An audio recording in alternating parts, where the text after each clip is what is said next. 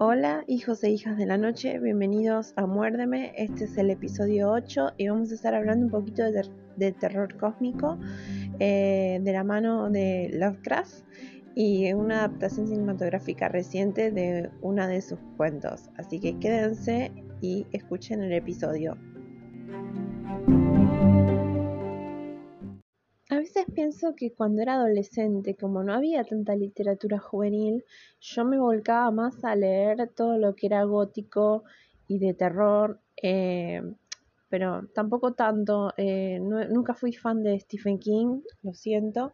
O sea, sí era fan de sus películas, pero hasta por ahí no más. Eh, pero siempre me volqué a leer como obra. Entonces yo a los 15 ya había leído a Lovecraft, lo había descubierto y, había sido amor a primer el terror que vino más allá del espacio. O sea, eh, me había enamorado mucho más que la pluma de Edgar Allan Poe, que era lo que conocía hasta ese entonces, y mi profesora de literatura nos machacaba con, con Edgar Allan Poe. Pienso que era, era un poco, un poco, ¿cómo decir? Un poco eh, muy eh, desafiante las lecturas que nos hacía leer mi profesora de, de la primaria y creo que meternos desde tan chicos en el universo de Edgar Allan Poe fue como bizarro, pero la verdad es que siempre me gustó, pero nunca tanto como Lovecraft. Lovecraft fue como, es mi gran amor así de cuentos de terror y de historias de terror. Y mm, me acuerdo que cuando estaba en la universidad hacía como rastreaba todas las películas que estaban como basadas en sus cuentos. Y creo que de esta adaptación que vamos a hablar Vi una adaptación de la Hammer que se llamaba El color que cayó del cielo también, eh, porque ellos, no sé si estaba dirigida por Roger Corman o no, pero yo sé que había una adaptación eh, un poco más fiel que esta que vamos a hablar ahora, que es la de 2019 con Nicolas Cage. Así que nada, vamos a empezar a comentar un poco de la peli y vamos a comentar un poco las diferencias con el cuento. Así que los dejo para el próximo bloque. Eh, el color que cayó del espacio es uno de mis relatos favoritos de Lovecraft. Eh, si escuchan pájaros y naturaleza, no es porque es un efecto de fondo para hacerme la, misteriosa, sino porque me vine a grabar al fondo, eh, porque nada, me, me gusta, estoy más cómoda acá en el fondo grabando que en ningún otro lado. Y bueno, es uno de mis cuentos favoritos, es un cuento bastante corto, bastante breve. Eh, Lovecraft no se caracteriza por ser extenso, excepto en sus eh, novelas cortas, que son un poquito más extensas, pero deben ser de 150 hojas. Y hace poquito me compré la colección completa de todos los cinco tomos de Lovecraft, con, supuestamente compila todo su trabajo, pero bueno, no, uno no puede estar segura, pero no importa. Voy por la página 200 del primer tomo recién y se me ocurrió ver esta película de, con Nicolas Cage y la verdad es que la empecé a ver con una amiga que le dije, ¿tenés ganas de verla? Eh, bueno, la vemos a la distancia, estas modalidades nuevas de, de, video con Anto la vimos y no tenía mucha, mucha expectativa porque primero sabemos que Nicolas Cage a veces suele arruinar las películas en las que trabaja con su momento Nicolas Cage en donde tira todo, rompe todo, se, se pone mal y si no vieron ese video de 15 minutos de de compilación de Nicolas Cage rompiendo cosas, no, capaz no entiendan a lo que me refiero, pero siempre tiene ese modo de actuar. Y bueno, y la peli comienza, eh, creo que con un fragmento del cuento, si mal no, interpreto, y lo que me gustó mucho fue la cinematografía de todo el film. La verdad es que estéticamente eh, no me puedo quejar fue como una sorpresa muy grata porque es un cuento muy difícil sobre un color, un meteorito que tiene un color que es indescriptible y va contaminando una granja. O sea, esa es la trama principal de, del cuento lo siento si les hice spoiler, pero este podcast venía con spoiler.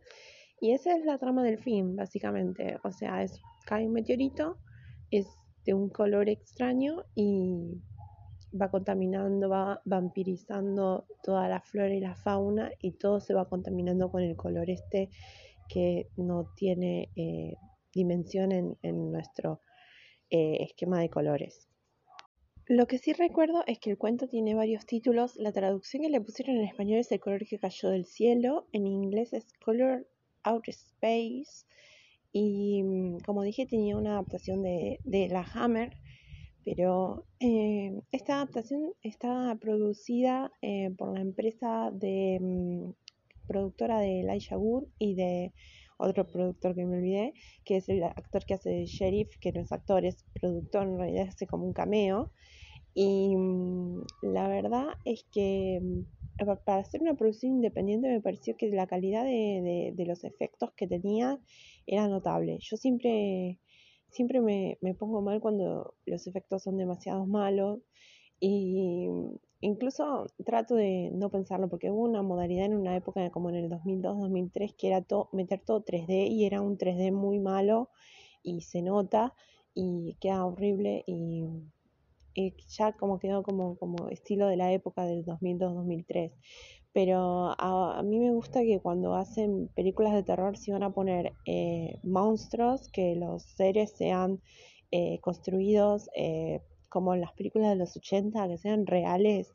Y bueno, esta película tiene mucho de la cosa de John Carpenter cuando los seres comienzan a mutar y es muy tremenda una escena cuando se arma un monstruo en particular con uno de los personajes. Es muy tremenda es la criatura y todo y cómo va evolucionando esa criatura. Y creo que cuando la miraba me acordaba mucho de la cosa, porque la cosa, no sé si saben ustedes también, yo creo que entra en terror cósmico, eh, es como una mezcla entre el relato El color que cayó del cielo y En las montañas de la locura de Lovecraft también, pero en la modernidad y en una base con, em, con, científicos en la Antártida. Pero es como que la misma premisa se mantiene. En este caso también es en la modernidad, en lugar de ser en 1910, 1920, eh, que es que está basado el cuento de Lovecraft, eh, en vez de ser 1910 en medio de la nada, una granja desprovista de electricidad y todo, no sé si estaba desprovista de electricidad, ahora me hicieron duda, pero bueno, eh, desprovista de, energía y todo, cómo se iba contaminando. Y en este caso la transportaron al presente y le hicieron una vibra mucho de, de, me encanta la granja, como cómo la iluminan por las noches, que parece una nave espacial. Es, eh, es muy hermosa, al principio es muy hermosa la granja, vos la mirás y decís, quiero una granja así con alpacas, hasta que después no vas a querer más alpacas. Pero eh, sí, aguanten las alpacas. Ya si ven la película se van a dar cuenta por qué lo digo, pero es como que, nada, para mí le dieron un buen giro, porque dramáticamente eh, no hay mucho que contar más que la decadencia absoluta eh, de ese color y eligieron un protagonista que es afro, afrodescendiente y me gustó mucho porque Lovecraft es muy racista, me pareció una ironía muy, muy cómica. Le pusieron eh, Philip, como se llama él, Ward, como el personaje del caso de Charles Dexter Ward, y la granja queda ubicada cerca de Arkham, así que tiene muchos guiños a la literatura de, de Lovecraft y la universidad creo que es Miskatonic eh, también. Así que mm, yo pienso que la van a disfrutar si la miran sin mucho hype porque se van a sorprender gratamente. El color, que es lo problemático, porque en el cuento el nadie puede nombrar el color. En la fotografía se decidieron por un magenta y a mí me gusta porque nuestro profesor de fotografía, no sé si nos mintió o estaba siendo muy cruel con nosotros, pero cuando nos contó que en el círculo tonal el magenta no existe porque el magenta es el menos verde, o sea, es la ausencia de verde y que nuestro ojo lo ve, pero en la realidad es un color que no existe, eh, fue como, no sé si era el magenta o el rojo, ahora me hicieron dudar. La cuestión es que el color que eligieron para representar el color este que cayó del espacio es un magenta rojizo eh, que, que, va contaminando todo y los seres están muy bien hechos, los que están hechos por computador están bastante bien, podrían ser un poquito pocos, pero están bastante bien y los que están hechos con efectos reales son geniales.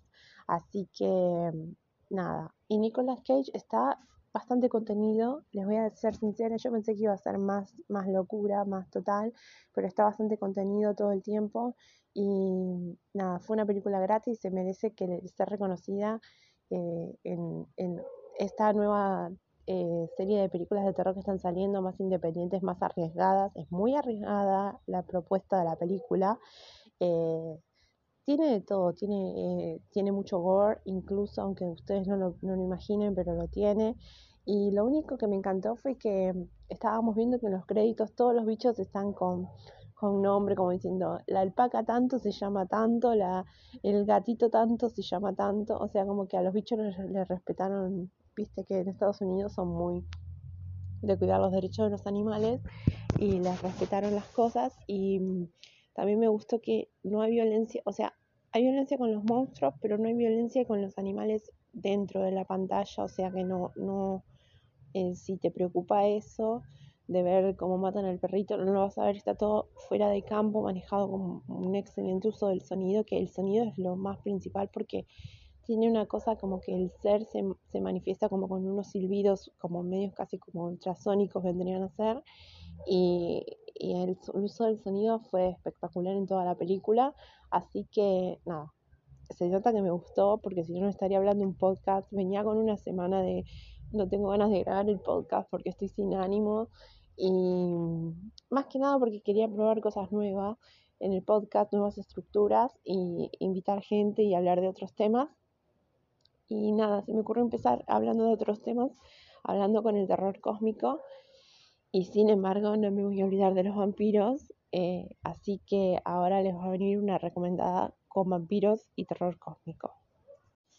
Bueno, eh, la dejé para el final, pero eh, mi recomendación de esta semana eh, para que lean, porque si pensaban que vampiros y terror cósmico no iban de la mano, se equivocan.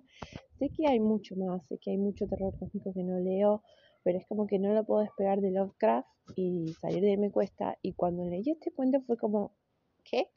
Fue como, la verdad no les voy a mentir, me quedé como pensando unos, un buen rato después de leerlo eh, que se llama El vampiro estelar de Robert Bloch. Robert Bloch fue un escritor eh, norteamericano eh, muy conocido por haber sido el que creó la novela de Psicosis, donde se basó la película de, Alfred Hitchcock. Y es un excelente escritor. Yo leí una antología de cuentos de Robert Bloch que me volvió la cabeza. La verdad es que es muy buen escritor y me sorprendió porque no, no, no, no, le daba consideración a otros escritores con terror cósmico y sin embargo eh, Robert Bloch, la verdad es que se los recomiendo eh, para salir también un poco de lo que es todo Stephen King y todo, sabemos que no hace terror cósmico Stephen King, pero es como que decís terror y todos piensan, ay, Stephen King, no, no. Bueno, eh, la recomendación es El vampiro estelar. Es un cuento corto y está basado en, un homenaje todo a Lovecraft sobre dos sujetos que se juntan y comienzan a, abrir un libro prohibido, cosas que no tendrían que hacer. Vieron, esta gente hace todo mal en los cuentos de terror, así que se los recomiendo mucho.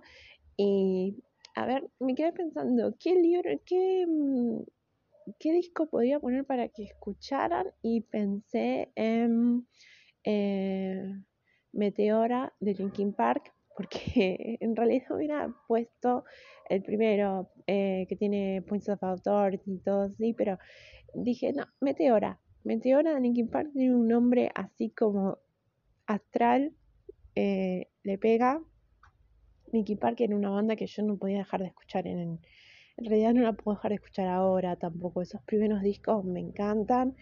Eh, así que nada, eh, Meteor es un buen álbum para esta peli, aunque parezca que no. Pero sus personajes necesitan, sus personajes también están en crisis en, en el disco cuando cantan, que necesitan respirar, que necesitan un, cambiar de hábitos y todo, así que hubiera sido lo más saludable bajar de la granja, pero no lo hicieron. Así que nada, el Meteora es el álbum que les recomiendo para escuchar con esta peli y eh, ya les recomendé algo para ver, algo para leer, algo para escuchar y creo que este va a ser el último podcast que voy a hacer con este formato. Eh, próximamente vamos a intentar hacer unas cosas con Anto de, unos especiales sobre otros temas. Y nada, quería, eh, quería hacerlo oficial y contarles que nada, el podcast va a cambiar un poco. Por eso también estuve demorada, eh, porque la producción de cada episodio me lleva un poco más. Entonces es como que estoy tratando de hacerlos un poco más largos los episodios y nada, que dure. Pero es como que me venía repitiendo mucho ya y ya está medio aburrida de hacer porque nunca llegaba a leer de una semana a otra el libro completo o ver la película completa o ver la serie completa en una semana. Así que quizás, quizás nos veamos cada 15 días y, y sean un poquito más largos los episodios. Pero nada, todavía está todo en, en dimes y diretes y nada, eh, como siempre, saben que pueden encontrarme en mi Instagram, que es eh, arroba bajo y si no, en el Instagram del podcast, que es arroba podcast. Eh, la semana que viene creo que no va a haber podcast porque estamos planeando hacer este super podcast que no quiero adelantar de qué es. Y pueden mandarme un mail a cinefilegirl.com o visitar mi blog en cinefilegirl.com. Cinefilegirl se escribe eh, eh, C-I-N-E-P-H-I-L-E,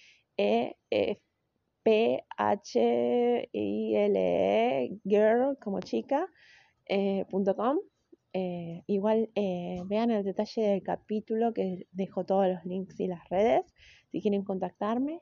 Y nada, eh, espero sus comentarios y ojalá que les haya gustado la recomendación de esta semana. Aunque no sean fan de Nicolas Cage, miren la peli porque el tipo a veces hace cosas copadas, seamos honestos. Y nada, esto fue todo por esta semana. Me despido. Chaucitos.